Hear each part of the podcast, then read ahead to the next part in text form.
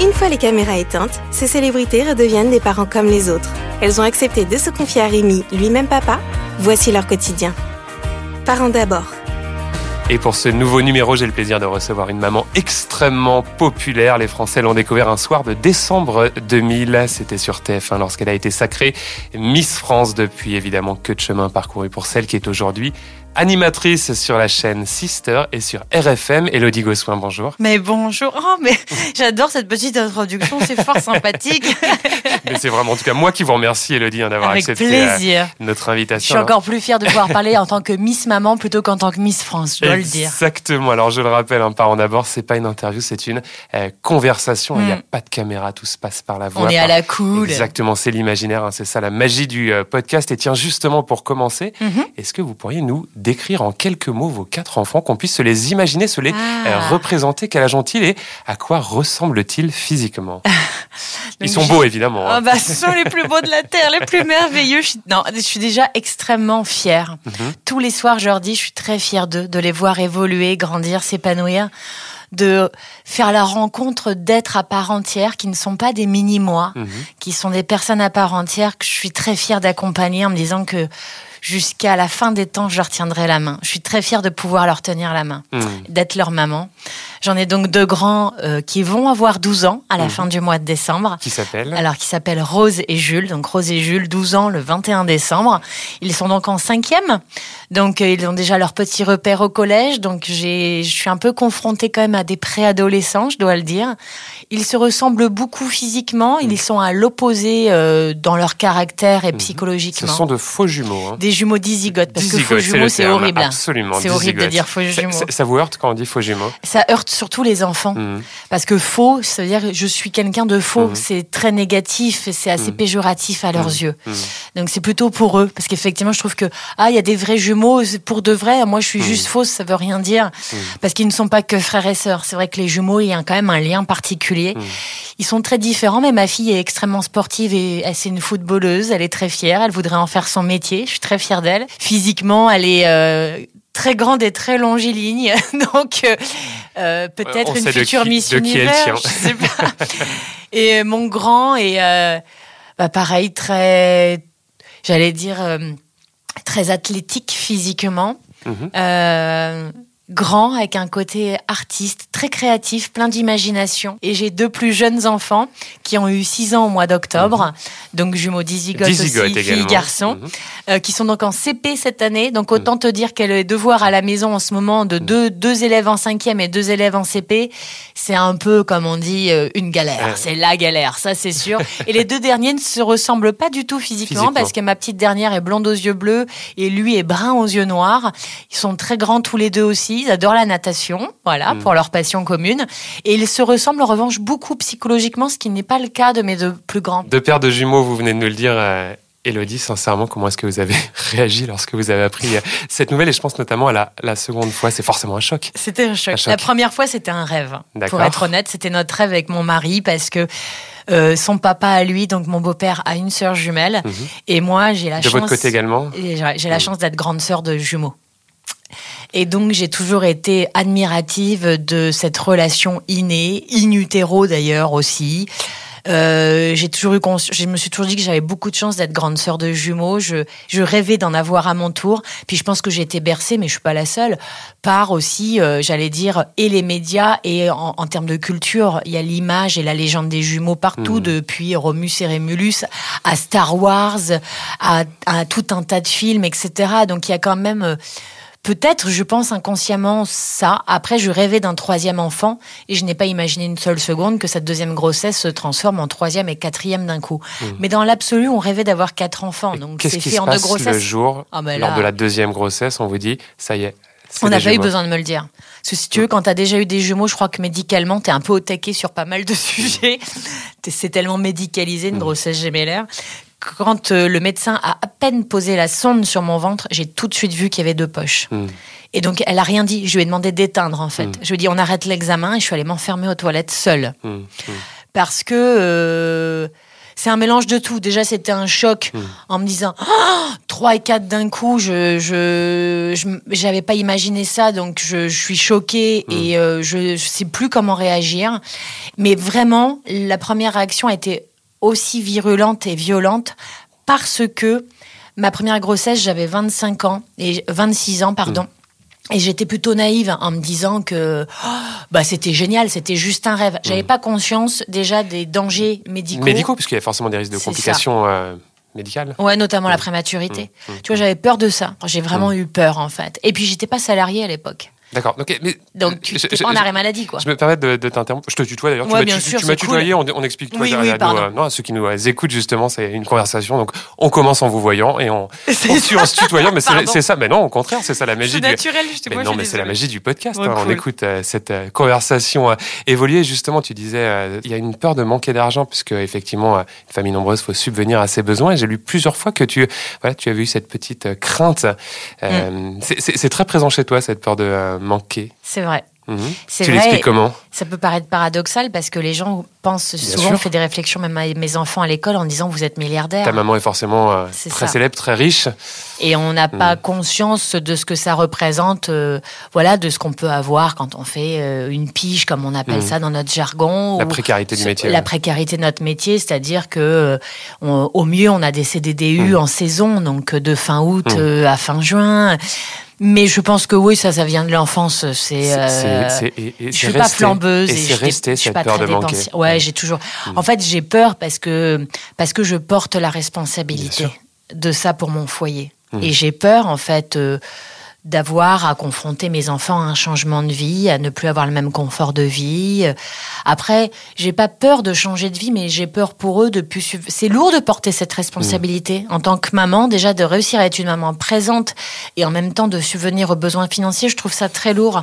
On parle souvent de charge mentale pour les mamans, mais c'est la charge mentale, c'est un peu tout ça à la fois et elle est souvent très lourde à porter. Ça, mmh. je dois l'avouer que psychologiquement, j'ai mes moments de faiblesse, ouais. Mais d'autant qu'il y a une particularité dans ton foyer, c'est que euh, ton mari euh, Bertrand est beaucoup plus que toi à la maison. Hein. c'est en quelque sorte un papa euh, au, foyer. Alors tu conviendras que c'est pas un schéma classique. Hein. On, est, on déteste être dans la norme. bien sûr, non, mais, non, mais, même si les, mentalités évoluent, c'est, c'est pas un schéma classique. Est-ce que moi ça m'intéresse de savoir est-ce qu'il en a déjà souffert de cette euh, situation, peut-être le regard des autres ou non, pas du tout. Au contraire, il est très à l'aise avec ce schéma? Alors pas du tout. Mhm. Pour une simple raison, c'est que je pense que les générations avant nous ont tellement souffert des candidatons, de ce qu'on pourrait penser à l'extérieur, de faire comme il faut pour faire bien, pour pas que nous, on s'en fout, mais d'une force. Mmh. Mais pour ça ou pour toute autre chose, c'est-à-dire qu'on assume pleinement nos choix. Et je pense vraiment qu'on commence à être heureux dans la vie mmh. quand on fait les choses pour soi, sans penser est-ce que ça fera plaisir euh, à ma famille, est-ce que ça mmh. fera plaisir aux voisins,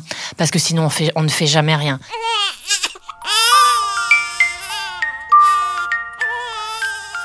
Un papa moderne en tout cas. Ouais. Un papa présent ou non lors des accouchements C'est une question que je pose traditionnellement. Parce qu'il y, y, a des papas qui ont peur des accouchements. Mais trop présent, mais omniprésent. Il m'a saoulé, quoi. Il m'a saoulé. Il était là à chaque examen. Il était là tout le temps. Et vas-y, on fait de l'autonomie. Et vas-y, on fait des cours de préparation. Il a suivi euh, toute la grossesse. Mais oui, il a suivi toute la grossesse. Il était là le jour J. Il était là le jour mm. J. En revanche, c'est même moi qui mets des limites en disant non, tu restes derrière. voilà. Mm. C'était la limite. Il y a la limite aussi. Mais ouais, très présent. Et puis, euh, au contraire, euh, mon aide la plus précieuse, mmh. bien sûr. on parle de la grossesse, évidemment, c'est pas anodin pour le corps d'une femme. Et mmh. euh, justement, tu as dit dans une interview, je te cite, que tu ne voulais pas ressembler à ces femmes qui ne veulent pas d'enfants, car elles ont peur de voir leur corps euh, déformé. Hein, ce sont tes mots. Mmh. Alors, ça m'a choqué, parce que j'ai déjà entendu ça, ça m'a choqué. C'est effectivement un discours qu'on peut entendre. Et toi qui as un métier d'image, en toute honnêteté, Elodie, tu n'as jamais eu peur des conséquences physiques de la grossesse, puisque effectivement, encore une fois, ça n'est pas anodin, malheureusement, pour une femme porter un enfant. On en garde des traces, des séquelles, euh, des cicatrices de bonheur. J'en ai sur mon corps. Hmm. Mais euh, je me suis pas posé la question avant parce que c'était pour moi viscéral et je me voyais mère depuis très longtemps. Je dis souvent, on le dit souvent, on aime ses enfants même avant même la rencontre, en les portant et même l'idée de concevoir un enfant, ça veut dire qu'on être maman, enfin la grossesse dure bien plus de neuf mois, quoi. Ça c'est sûr. Euh, après, euh, j'ai pas eu peur, mais je les ai constatées. Hmm. Les, les, les traces de ma grossesse et tu vis avec, c'est ton mm. corps est comme ça. Et même pendant l'allaitement, enfin, il y a l'allaitement, il n'y a pas d'ailleurs que la poitrine qui se déforme, même si ça se rétablit, il y a quand même aussi des conséquences sur la poitrine et sur le corps, euh, même pendant la période d'allaitement. Moi, j'ai grossi même plus en allaitant que pendant la grossesse. pendant la grossesse. Mm. Et donc, tu fais avec. J'ai repris le travail avec 15 kilos en plus. On, on ne m'a jamais fait de remarques parce qu'au contraire, je mm. pense que ça peut plutôt choquer que d'apprendre. Je viens de voir, euh, notamment la radio, je regarde les infos People. Il y a une star américaine qui, deux semaines après son accouchement, se fait faire une liposuction. Mm. Bah, finalement, moi, ça me choque plus ça qu'une femme qui au fil des mois, donc pendant un an, voire deux ans, doit se rétablir. Les mamies, elles le disaient, c'est vrai qu'il faut, il y a neuf mois de grossesse et neuf mois pour récupérer son corps. J'ai pas cherché de toute façon en plus à faire des efforts. D'accord, donc effectivement, je me sentais bien, je m'en foutais en fait. Continuité de ce bonheur d'avoir. C'est pas pour faire bien. Hein, j'ai, j'ai pas été du tout euh, euh, longiligne et filiforme en sortant de la maternité. Mais honnêtement, je me suis jamais sentie aussi bien parce que je pensais pas être capable d'accomplir un tel mmh, miracle. tu vois, mmh, même encore, mmh. donc finalement, d'avoir donné la vie, c'est, c'est pas pour faire bien. j'ai eu du mal à me regarder pendant longtemps mais c'était pas du tout une priorité que de me dire allez après la grossesse ouais ouais, mais physiquement donc il y avait j'ai eu du mal à me voir mais euh, les traces aujourd'hui ou, euh, ou avec le temps, je me suis pas dit pour autant allez remets-toi au sport et mange une pomme et une tranche de jambon si tu veux. Oh, c'était euh, c'était bien, c'était loin d'être dans mes priorités quoi. Hmm. Alors, y a une autre et c'est pour ça que je fais de la radio, je ne pas filmer, je suis tranquille. Et, et, de la télé sur, sur Sister quand même. sur Sister, j'ai des gros pulls pour les familles, tout ça, je suis bien. On me met pas en bikini, je pose pas à poil sur Instagram, tout va bien. Alors il y a une autre conséquence de, de la grossesse. Souvent, c'est pas tout le temps le cas, mais il y a peut y avoir une baisse de libido. Hein. C'est assez classique dans ton couple à toi, Elodie. Comment est-ce que tu moi, as pas réussi du tout, à surmonter cela? Exactement, je suis une maman parfaite. Ah non, mais moi, euh, j'ai une libido au taquet tous les juste jours. Après, juste après, évidemment, la grossesse. Non, évidemment, c'est comment euh, comment tu as surmonté ça? Parce que c'est assez présent dans les couples cette bah, baisse même de libido. C'est naturel. Bah déjà, les médecins te recommandent d'avoir un petit moment de répit déjà de base. Hein. Euh, après, je vais te dire la vérité, c'est que le rythme de la matinale quand tu te lèves à 4 heures, je crois que la libido est bien plus en berne qu'après la grossesse. Donc tu, tu justement, il faut d'abord en avoir conscience. Mm.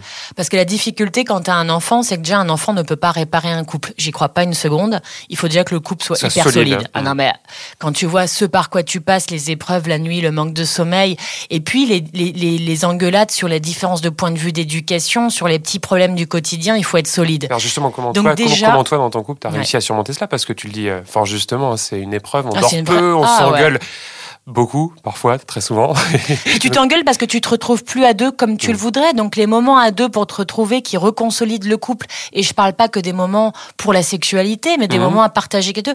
Ils se font de plus en plus rares. Et concrètement, les points de crispation, c'était quoi chez toi? C'était l'éducation, la façon de voilà de, donner le biberon, de d'éduquer l'enfant ou le, le, rythme? Comment ça s'est Nous, c'était plutôt, on n'avait pas la même priorité. Moi, j'étais intransigeante sur l'alimentation et lui plutôt sur le sommeil.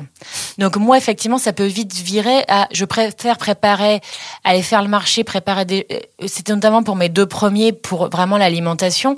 Et donc, si tu veux, à passer plus des moments en famille, mais à garder ce côté bon vivant et à faire en sorte qu'il mange vraiment de façon très équilibrée, alors que lui, c'est a toujours été de dire mais les 20h30, il dorment pas, c'est intolérable.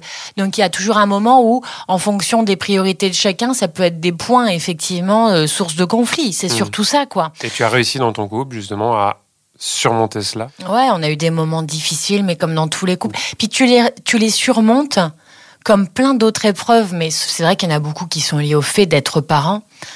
Bah, tu, tu sais qu'après, en fait, euh, tu te sens euh, intouchable. Hmm. Et ton couple, tu as l'impression, enfin, moi, je suis persuadée que personne ne pourra jamais du solide, détruire et jamais personne ne mm. pourra s'immiscer dans notre tribu et détruire quoi que ce soit. Mm. C'est-à-dire que pour moi, il y a un truc, il y a un lien qui est euh, qui est indéfectible, mais d'ailleurs et qui ne nous concerne que nous. Mm. Mais c'est-à-dire que j'ai une confiance aveugle et rien ni personne ne peut venir euh, en intrus quoi. Tu te comprends. Euh, par le simple regard avec Bertrand. Ouais. Et plus ça et plus ça va, plus les années passent et euh, ouais, effectivement, au plus euh, au plus en plus on est chacun l'épaule de l'autre quoi. Mm. Le, le, et puis en même temps, c'est ça. Je trouve qu'un papa, je le dis souvent, mais Et je le trouve jamais, je trouve jamais un homme aussi grand que quand il est à genoux devant ses enfants, qu'il est là, qui prend du temps, qui joue avec, qui consacre ça, tout sais pour pas, ses tu es enfants. ému quand tu le vois effectivement avec tes enfants, c'est. Je suis trop émue de les voir à leur délire, les voir jouer, les, Hmm. les, la complicité père, père-enfant, c'est, c'est ce qui, ouais, c'est ce qui m'émeut le plus. Hmm. Ah, vraiment. On sent beaucoup d'amour, hein, de tendresse quand on parle de, de Bertrand. Comment tu le qualifierais en quelques mots? C'est quoi? C'est un super papa, un super confident? Je, je dirais que c'est marrant, c'est qu'on a eu deux fois des jumeaux, mais je pense que foncièrement, c'est aussi mon jumeau à moi, en fait. Elodie, ça fait Ouais. euh, déjà quelques minutes qu'on discute ensemble, hein, que tu nous racontes ton quotidien de maman. Je vais te proposer une petite respiration avec un quiz. Alors ça Ah. s'appelle le Mummy Quiz, c'est la tradition hein, dans ce podcast. Ok. Je t'explique tout, c'est très simple. hein. Je te pose en rafale quelques questions. Tu Mhm. dois y répondre au tac au tac, juste par oui ou par non. Mhm. Alors, on ne développe surtout pas. Et évidemment, Merde, pas- pardon. et évidemment, pas de joker, hein, sinon c'est euh, sinon C'est le trop mec, simple. en a déjà marre de moi, ce qui sait que je fais que parler de, du, du oui ou non, et C'est un- tout. un Ferme-la. Mummy quiz. Non, je te rassure, c'est exactement le même pour toutes les invités ou tous les invités, parce qu'il y a aussi des papas hein, qui Ouais, viennent sûr. à ce micro. Alors, est-ce que tu es prête pour ce Mummy quiz Bien sûr, vas-y. Elodie, est-ce que tu pourrais faire un cinquième enfant? Oui. Est-ce que tu pourrais confier tes enfants une semaine entière à Geneviève de Fontenay? Non. Est-ce que chaque année, tu regardes, en famille et sur le canapé évidemment, l'élection de Miss France à la télévision? Oui. Et si l'une de tes filles vient un jour te voir et te dit Maman, je veux participer à l'élection de Miss France, est-ce que c'est oui ou est-ce que c'est non? Oui. Dernière question. Est-ce qu'il t'arrive de faire semblant de dormir la nuit lorsqu'un de tes enfants se réveille en pleurant, évidemment pour que Bertrand y aille et que toi, ni vu ni connu, tu puisses rester tranquillement sous la couette? Oui. Je suis obligée de dire oui, c'est vrai. Et lui, est-ce que tu C'est penses vrai que je peux pas mentir, je mens jamais, je suis Et lui, est-ce que tu penses qu'il le fait Oui, évidemment aussi. Ça a le mérite d'être honnête. toujours la relation, tu dis, allez, je- tu, tu sens bien, tu sens bien que les deux font semblant, mais il y en a bien qui doit craquer, Exactement, quoi. qui va craquer Et en pour premier. Geneviève, il faut, faut que je précise. Alors, tu peux là. Parce que Geneviève fait vraiment partie de ma famille, mais pour le coup, c'est simplement parce qu'elle n'est pas habituée. Je pense que simple, elle- elle serait pas apte. Hmm. Non pas qu'elle n'a pas les capacités, elle est maman, elle est grand-mère, mais là, avoir les quatre d'un coup, je connais mes quatre Ça enfants, les quatre d'un coup, il faut vraiment être épaulé. Tu peux pas laisser les quatre à une seule personne, c'est intenable. Alors, prendre notre discussion avec un thème moi que j'aimerais beaucoup aborder euh, avec toi, c'est celui de l'éducation. Les enfants, un peu d'attention. Quel type de euh, maman es-tu? Est-ce que tu es plutôt une maman cool ou bien euh, une maman stricte, au contraire, pas vraiment du genre à te laisser marcher sur les pieds? Ah, trop cool. Trop mais cool. beaucoup trop. C'est-à-dire C'est-à-dire que je sais dire non deux fois, la troisième fois c'est oui. C'est euh, bon bah dans dix minutes on arrête euh, le téléphone parce que oui les grands forcément sont aussi sur WhatsApp et un peu en jeu en réseau. et puis je vais laisser passer cinq minutes de plus parce qu'ils me demandent de finir mon jeu. Ils abusent de moi, ils le savent, ils savent que c'est ma faiblesse. L'avantage, c'est que je suis très copine avec eux et que je sais très bien que je parle tous les jours de sujets qu'ils n'évoquent qu'avec moi. Hmm. Et en fait, j'ai ce besoin-là parce que aussi on a été confrontés dans les anciennes, avec les anciennes générations où avec moi j'ai eu des copines qui ont tout caché à leurs parents et qui ont fait des tas de conneries. Pas assez d'échanges avec les parents. Et ouais, et je pense que c'est déjà l'essentiel parce qu'en termes de prévention et pour des sujets qui sont essentiels, d'ailleurs la sexualité, la puberté, etc. Moi, je pourrais pas supporter que ma fille ne sache pas ce- en quoi consiste avoir ses règles ou comment est fait son corps humain ou ne pas être prévenue sur la sexualité, sur la prévention. C'est impossible à mes yeux. Donc je préfère être cool, mais pour me dire qu'au moins on parle de tout sans qu'il soit tout gêné. On parle de tout très librement et c'est pour moi la priorité. Et le papa, il contrebalance, il est plus Lui, strict ouais, que il est maman. beaucoup plus strict que moi. Et les enfants le savent, j'imagine. Oui, ils le savent. Donc après, c'est sûr qu'il sait se faire respecter davantage. Mm. Bah ouais, on peut pas tout avoir. J'ai le revers de la médaille et parfois je prends des grandes claques, c'est sûr. Un petit mot sur l'organisation et le rythme de vie. Tu as, commencé à esquisser, à en parler un petit peu. Tu vis en euh, Picardie. Chaque matin, tu pars tôt, très très tôt en voiture. trop tôt, Eh oui, beaucoup trop tôt. Pour être, je le rappelle à, à ceux qui nous écoutent, à, à Paris, à RFM, à 6 heures du matin. Mm. Alors j'imagine que ça pique un Je peu. fais comme les dauphins, j'ai Ouais, deux hémisphères, j'en ai un qui dort encore et puis l'autre qui conduit et qui va à la radio, tu vois. Non, mais sérieusement, ça pique un peu à la fin de la semaine, j'imagine, le vendredi soir quand tu Ah, rentres à la mais- maison.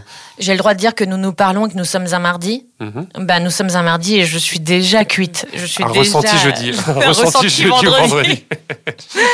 Non, ouais, les semaines sont particulièrement difficiles et Mm. j'essaie des fois de contrebalancer.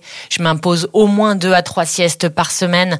Donc, j'ai jamais deux journées pleines, genre 4 heures, 18 heures d'affilée. Mm. S'il y a une journée où j'ai et la radio et les tournages pour Sister ou les mix, ce sera pas le cas le lendemain. Donc tu essayes de grouper. Ouais, de- et je ne travaille jamais en deux, après la radio le mercredi. Hmm. Je rentre tout de suite, je vais les chercher au collège et je passe l'après-midi avec eux. J'allais te demander Donc ça. Quels sont, quels sont justement les moments avec euh, tes enfants que tu ne veux euh, louper sous aucun prétexte où là, c'est vraiment non négociable? Non Donc, négociable. mer- mercredi Euh, Dès le midi, c'est-à-dire je dois être à midi devant la- le collège, je vais chercher mes enfants le mercredi midi et je passe l'après-midi avec eux. Alors évidemment, tu as les activités sportives, on fait les devoirs, etc. Mais le mercredi, et puis les soirs, toutes les soirées de la semaine. Mm. C'est-à-dire que moi, mon heure limite, c'est 16h30 devant le col- le- devant l'école pour mes petits CP.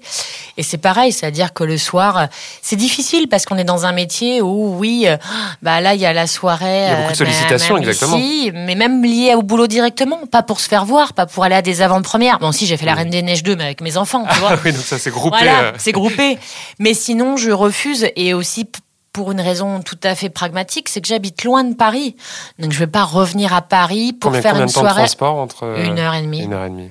Mm. Mm. Donc Mm. trois heures par jour euh, qui, qui sont c'est très chronophage et qui sont un peu bouffés pour rien quoi. Ouais. Et, et pardon hein, pour cette question directe, mais est-ce t'en prie. qu'il t'arrive de culpabiliser, de, de te dire, allez, j'en ai marre de cette vie de dingue, j'aimerais quand même passer beaucoup plus de temps Mm. euh, avec mes enfants Est-ce qu'il y a parfois ce, voilà, cette Bien culpabilité euh, Ouais, que sûr. peut avoir une maman Très travaille souvent, beaucoup très souvent. Mm.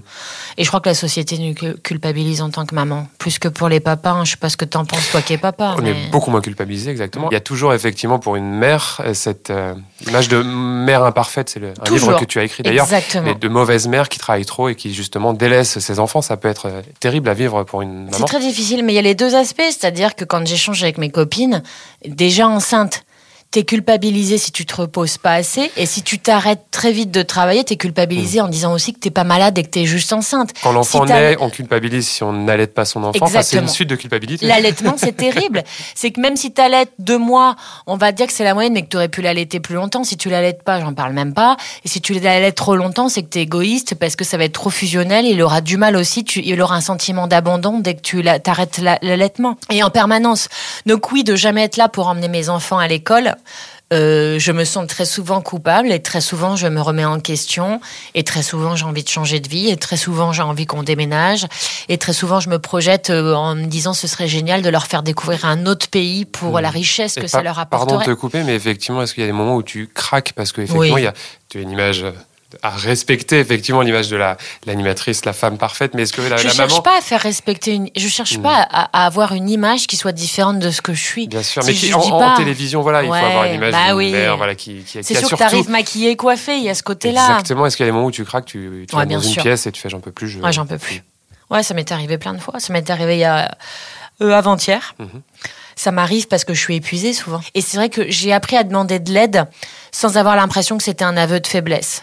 À le dire à mon mec en disant euh, à mon mari. euh, Là, j'en peux plus. Il faut que ou je sorte courir toute seule et donc je vais faire un footing, ou en disant il faut que j'aille me coucher, il faut que j'aille dormir une heure parce que ça ne va pas, ou à appeler ma Les mère parents, en disant exactement, ça peut ouais, bien une sûr. euh, Je pense que c'est ça aussi, c'est ne pas hésiter à demander de l'aide parce que de toute façon, euh, on est toutes des Wonder Woman, mais à un moment donné, de toute façon, on a toutes des moments où on est, euh, on a besoin d'aide. On a besoin d'aide. J'aimerais qu'on termine cette discussion en évoquant euh, une de tes spécificités, c'est la célébrité. Bon, une spécificité avouable. spéci- J'ai eu peur, j'ai- vu le regard, effectivement. J'ai eu peur. Puisque tous les Français te, euh, te connaissent, comment tes enfants y vivent justement cette notoriété? Ça dépend de leur, euh, de quels enfants, parce Les que ça dépend de la période et de Ouais. l'âge. Ouais. Ah bah, Raconte-moi justement les grands qui aujourd'hui euh, sont au collège. Donc évidemment, tous les copains savent que maman a Ouais. fait de la télé, a été Miss France Mm, et, mm. et célèbre. Euh, mais ça commence facile dès l'école. Mhm. Et du coup, je leur ai expliqué avant que ils connaissaient mon métier, mais n'avaient pas conscience que la part supplémentaire, c'était effectivement d'être connue. Pour eux, maman, bah non, elle va pas dans un bureau, dans un magasin, dans une usine de telle heure à telle heure. Elle a des horaires qui sont pas tout à fait certains et fixes. Donc tous les jours, c'est est-ce que tu seras bien là? Oui, je serai bien là. Mais s'il y a quelque chose en particulier, je les préviens. Non, demain, j'ai un tournage pour Famille Mm. Extraordinaire, donc je rentrerai juste manger, mais je ne serai pas là à la sortie d'école. Tous les jours, tous les jours, je leur donne mon planning. pour qu'ils sachent. Par rapport aux autres. Le regard des gens, effectivement. Bah ouais, c'est souvent c'est euh, Miss France, mhm. Danse avec les stars. Euh, Fort Boyard pour les enfants. Beaucoup de Fort Boyard. Et ces derniers temps, ça a été Ah, ta maman, elle a fait des croque-monsieur avec Norbert. C'est toujours Norbert, mais je te jure, ça revient tout le temps. Très populaire chez les enfants. Alors, comme quoi, c'est tout à fait révélateur. Donc, j'embrasse Norbert, je l'aime beaucoup. Il y a vraiment un côté euh, en fonction des programmes regardés par les enfants. Et puis, beaucoup, c'est oh, je connais la voix de ta maman parce qu'on l'écoute le matin en allant à l'école avec ma maman. Hmm. ça, c'est, ça, le côté positif. Est-ce qu'ils ont pu en souffrir parce que, ouais, Le côté négatif, c'est euh, tu lui demanderas de me ramener des, tu nous ramèneras des dédicaces à l'école. Et j'ai du mal quand justement il y a du coup plus la frontière de mise. Ou alors, euh, euh, c'est bon, t'es milliardaire, tu vis dans une villa et... Euh, tu as du personnel, un jardinier. et l'image de bah, ta maman, elle a pu avoir quatre enfants parce que vous devez avoir trois nourrices à la maison. Enfin, des, des, clichés pour rassurer ceux qui ne savent pas. Hmm. Voilà. Donc ça, ouais, c'est difficile. et puis l'école, encore ça allait, parce que c'est une école primaire de village. Donc on est vraiment, c'est la maison. C'est un peu un deuxième foyer. on est préservé. L'arrivée au collège l'année dernière de mes grands, il faut qu'ils aient du caractère pour avoir du répondant. Et je pense que ça, ça fait partie de l'éducation que je leur donne. Hmm. Donc, euh, ils savent quoi répondre en disant euh, oui, elle est connue, oui, c'est son travail, mais ta mère, à toi, elle fait quoi? Enfin voilà, c'est le travail de ma mère. Ils sont armés aujourd'hui pour justement. Euh, ouais, parce que pour eux, c'est mon travail. Hmm. Après, ils ont conscience des avantages. C'est surtout en fait aussi de, leur, de dire, et, ils ont cette habitude de répondre, bah ouais, on a de la chance. On a de la chance parce que grâce au travail de ma maman et au fait qu'elle soit connue, ben oui, on va chez Disney, oui, on va voir des films on va en avant-première. Voir des avant-premières, exactement. non, mais c'est vrai, mm. ils savent qu'on a aussi, euh, il y a des avantages, ils en ont conscience, même via les réseaux sociaux, d'autres choses, des avantages euh, qui ne sont pas donnés à tout le monde, donc ils le considèrent vraiment comme une chance. Être connu, c'est cool. Donc c'est aussi ce qu'ils répondent en disant bah ouais, elle a de la chance, elle travaille. C'est pas un métier d'être connu, mais en plus de son travail d'être connu, c'est plutôt cool. Mmh, mmh. Après les attaques, euh, le fait d'avoir des copains, ils sont souvent défendus aussi par leurs copains. Il y a une sorte, je suis, assez heureuse parce qu'ils sont pas seuls, donc qu'ils se sentent pas harcelés parce que voilà, j'ai peur. Je vois tellement de différentes formes de harcèlement, c'est aussi un truc donc qu'il faut évoquer parce qu'il y a beaucoup d'enfants qui subissent vraiment des pressions en permanence. Là, ils sont quand même défendus. Et puis le fait d'être jumeaux, ils sont jamais seuls. Il y a aussi ça, quoi. Ils se défendent toujours mutuellement. Moi, pour moi, c'est ma plus grande fierté parce qu'avoir des jumeaux, c'est offrir un meilleur ami à l'autre, quoi. Vraiment. Hmm. Et ça, c'est une chance Savoir se défendre et, se protéger. et, justement, les réseaux sociaux, tu les as évoqués. Est-ce que euh, tu t'es fixé des limites puisqu'il t'arrive hein, de hmm. poster des photos d'eux? Alors, quelles sont justement les, limites, les règles que tu t'es fixées sur leur médiatisation? Je mets le mot évidemment entre guillemets euh, sur les réseaux sociaux. C'est assez compliqué parce que justement, d'être dans une case, ça m'est toujours compliqué. C'est compliqué d'être dans une case et de se dire, je n'expose pas du tout ma vie privée. Sauf que ceux que je connais qui ne l'exposent pas du tout, on, la, on, leur vole. on la leur vole en permanence. Et honnêtement, être en une de magazine avec des photos horribles dans des moments que tu veux pas partager avec les autres, je crois que c'est considéré comme un viol et que ça c'est assez terrible. Donc moi, je, en fait, je cherche pas à me dire j'ai ma vie privée, ma vie professionnelle. Je veux dire, j'ai une vie tout court on a tous une vie tout court. Après, quand ils sont exposés, c'est toujours s'ils sont d'accord pour valider ou telle, telle ou telle photo. Donc concrètement, tu leur demandes, leur demande avant, ah oui, d'accord. Donc avant de poster qu'on se représente bien la situation, tu es chez toi, tu leur dis est-ce que ça te dérange si je te... Parce qu'ils ont voulu faire cette photo. et en disant est-ce que cette photo en question, est-ce que ça te dérange? Déjà, je les force pas à faire telle ou telle photo. Donc déjà, il y a, y a, ce point de vue-là. Et puis après, il y a aussi ce côté où je vois, j'en ai parlé justement à la radio, de Gwyneth Paltrow qui a publié une photo avec sa fille au ski. Et sa fille qui en commentaire lui dit, maman, on en a déjà parlé, je t'ai déjà dit que je ne voulais pas que tu m'affiches. Là, c'est terrible. Parce que c'est du coup, c'est mettre une photo sans l'accord de son enfant qui en plus est une adolescente, etc. Et puis c'est toujours faire aussi attention au style de photo. Parce que si c'est une photo qui, dans d'autres circonstances, pourrait être équivoque, et eh ben elle est quand même elle reste dans le domaine public et là ça peut être dangereux aussi. Après, je, ce ne sont jamais des photos euh, qui qui sont autres que dans des moments de vie assez naturels, sans avoir un compte à eux. Ils n'ont pas de réseaux sociaux et je ne le veux pas. Et s'il y a une photo où ils apparaissent, c'est qu'ils le, le, veulent. Et d'ailleurs, il y a peut-être des photos où justement il y en avait des plus jolies, mais avec ma fille par exemple, qui à ce moment-là dit non, moi je veux pas du tout. Il y a eu une période comme ça. Et ben il y a aucune photo d'elle et ce n'est pas dérangeant. Il y a même une période où il y avait souvent que mes deux petits en hmm. disant oui je veux faire, moi je veux faire une photo. Ah, voilà, je trouve ça difficile toujours. Tu en discutes avec eux, ça c'est. Euh, et j'aurais préféré dire ils ne sont pas du tout exposés. Mais c'est comme si je vous disais bonjour, je suis animatrice radio et de télévision. Non, je n'ai pas d'enfant. Enfin, c'est ma vie, j'ai quatre hmm. enfants, je peux pas partager des moments de vie. Ou alors, ça veut dire que tout ce que je fais sur les réseaux est aseptisé et que je mens parce que hmm. je me façonne une image qui n'est pas ce que je suis dans la vie. Pour conclure ce euh, podcast, hein, c'est déjà la fin, ça passe très très vite. J'aimerais te poser une question toute simple. Ouais. N'aie pas peur. À chaque fois que je, oui, je, je, sens Elodie qui est. Quand je, Parce que je suis tellement honnête que je me dis, je vais encore lâcher un truc que j'aurais jamais dû raconter. Rassure-toi. Question toute simple. En plus, c'est la traditionnelle question de, euh, de fin. Quel conseil ou quel petit mot euh, adresserais-tu à une femme qui vient d'écouter justement notre conversation et qui va être euh, maman dans les prochains mois? Bah que même si on est bourré d'inquiétude et d'angoisse, qu'il n'y a rien de plus merveilleux dans la vie et que tout le monde dit que tu peux pas savoir à quel point l'amour qui qui va naître euh, est indescriptible, etc.